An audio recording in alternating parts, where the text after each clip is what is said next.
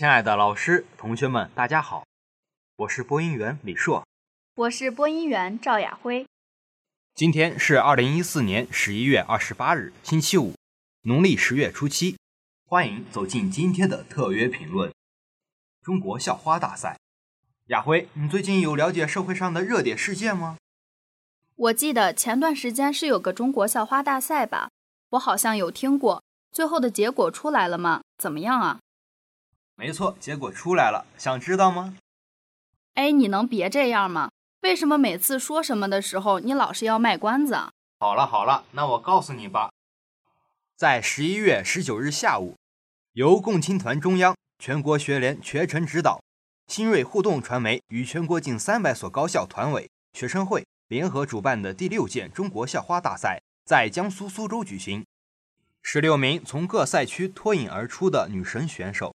为争夺中国校花一展青春活力。为什么这次选拔要选在苏州举行呢？因为苏州太湖国家旅游度假区拥有优美的自然风光和深厚的人文底蕴，既充分展现了校花的青春风采，又进一步提升了度假区的知名度和美誉度。听过之后呀，真是觉得还挺不错的。可是你还是没有跟我说结果啊！别着急，我这就说。在总决赛舞台上，韩国女孩李雪珍展现出独特的完美清新之风。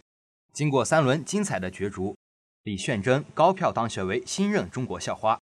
同时，封获亚军和季军的是来自东华大学的杨珊珊和辽宁抚顺第二中学的张艺兴。那冠军是哪个学校的？人家可是中国传媒大学播音主持专业的大二学生，还是个韩国留学生呢。他是怎么当选的？李雪珍零六年来到北京，一口比较地道的普通话，加上亚洲面孔，让她与中国人没有什么太大的差别。清爽的马尾，甜美的微笑。不久前，李雪珍因一组清甜的雪糕照，被大家亲切地称为“雪糕妹妹”。一个韩国留学生居然成了中国的校花。你没有听错，比赛一结束就引起了舆论的一片哗然。韩国女孩究竟能否在中国校花大赛上夺冠？成为大家争论的焦点。很多网友也指出，中国校花大赛一个韩国留学生居然夺得冠军，这让中国美女们情何以堪啊！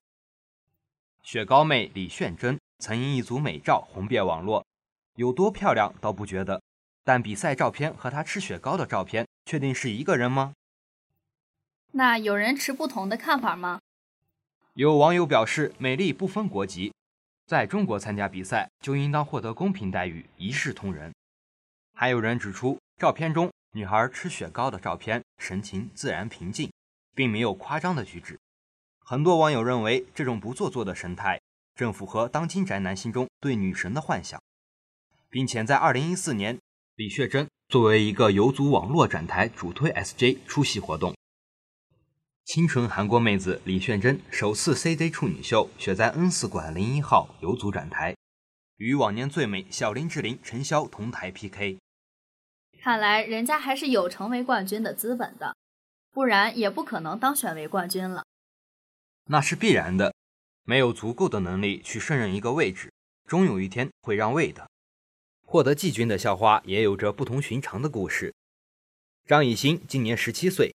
来自抚顺市第二中学高三十八班。本次校花大赛历时一年，全国十个城市、百余所高校，近万名选手参赛。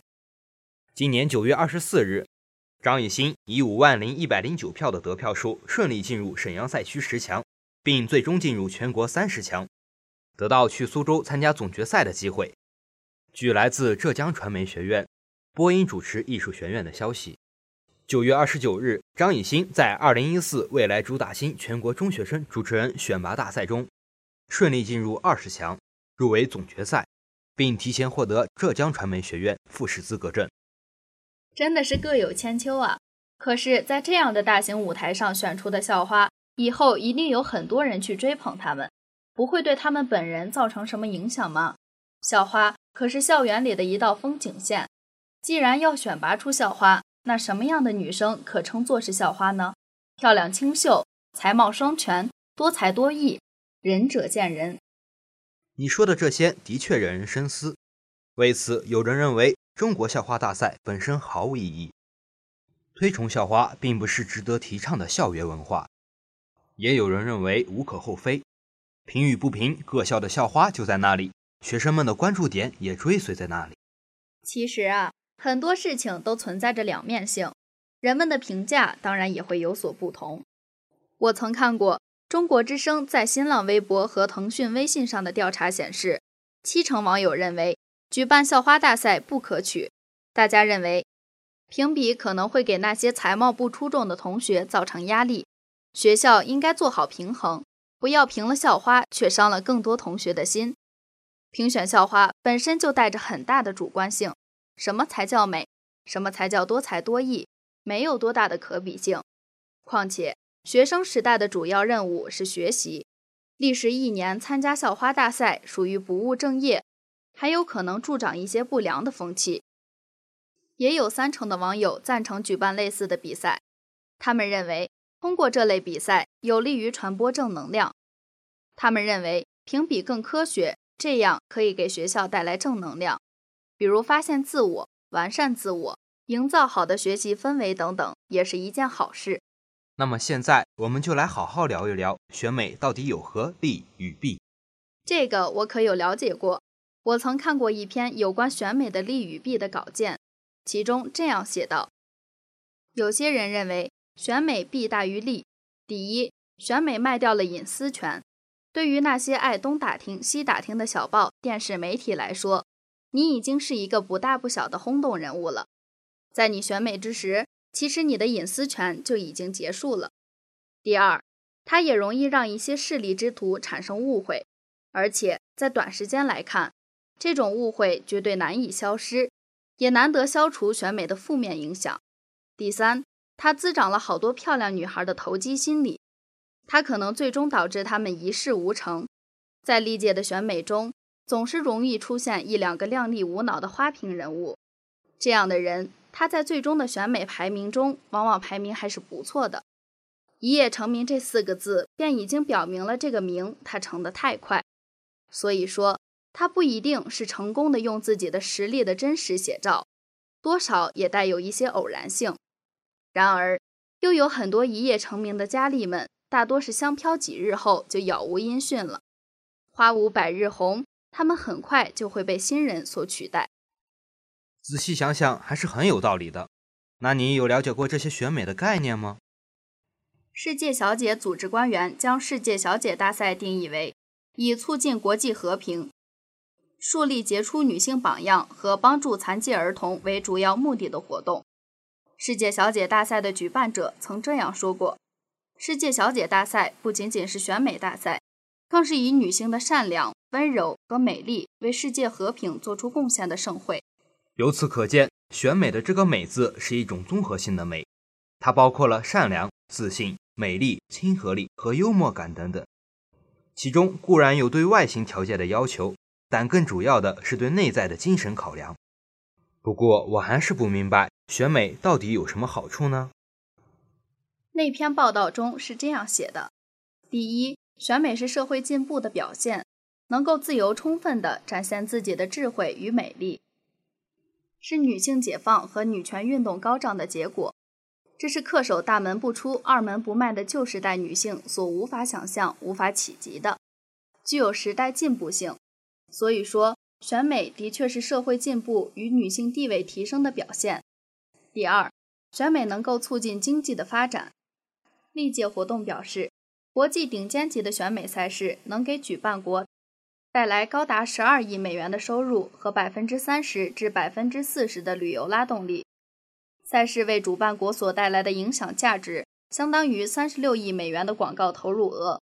与此同时，选美还直接拉动了服饰、珠宝、美容、健身、化妆品等行业的发展。可以说。选美不仅是一种文化的现象，更是一个极富经济价值的产业活动。第三，选美能够促进国际交流，向世界展示自我。举办和参与国际性选美活动，是一种能以轻松愉悦的方式，将我们的智慧和美丽展现给世界的方式。三亚、重庆、呼和浩特都是通过选美大赛这个平台征服世界，让世界了解中国的。真的是谁说的都有理呀！曾看过一个法国大片，叫做《冒险的代价》，里面的主人公说过一句经典的台词，让人印象深刻。他说：“记住，什么事情都要付出代价，这种代价有时候会超出你所得到东西的本身。一般而言，人要成功，一定要付出或多或少的代价。而当我们把选美的成功进行不断分析之后，却发现它有很多值得我们深思、思索、再思索的问题。”而在选美过程中脱颖而出的各位佳丽，对一夜成名付出的代价是非常之大的。在这个过程中，很多人都渗透了血和泪，但其在付出的同时，同样又收获了很多。他们深刻地理解了“世上无难事，只怕有心人”的真正含义，理解了“人外有人，山外有山”。其实，任何事物都具有两面性。不同的人从不同的角度看待同一个问题，都会有不同的观点。那么，对于一个本就是矛盾体的事件的辩论，也就不存在输赢之分了。任何观点都有它站得住脚的理由，也就没有对错之分。好了，同学们，由于时间的关系，今天的特约评论就到此结束了。本期评论由张磊霞、周战一编辑，赵燕策划。感谢大家的收听，我们下期见。再见。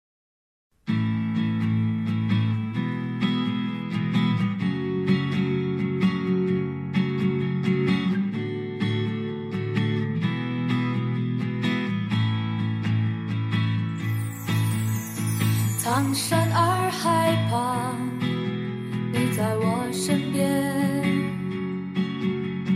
这次的夏天和从前不太一样。车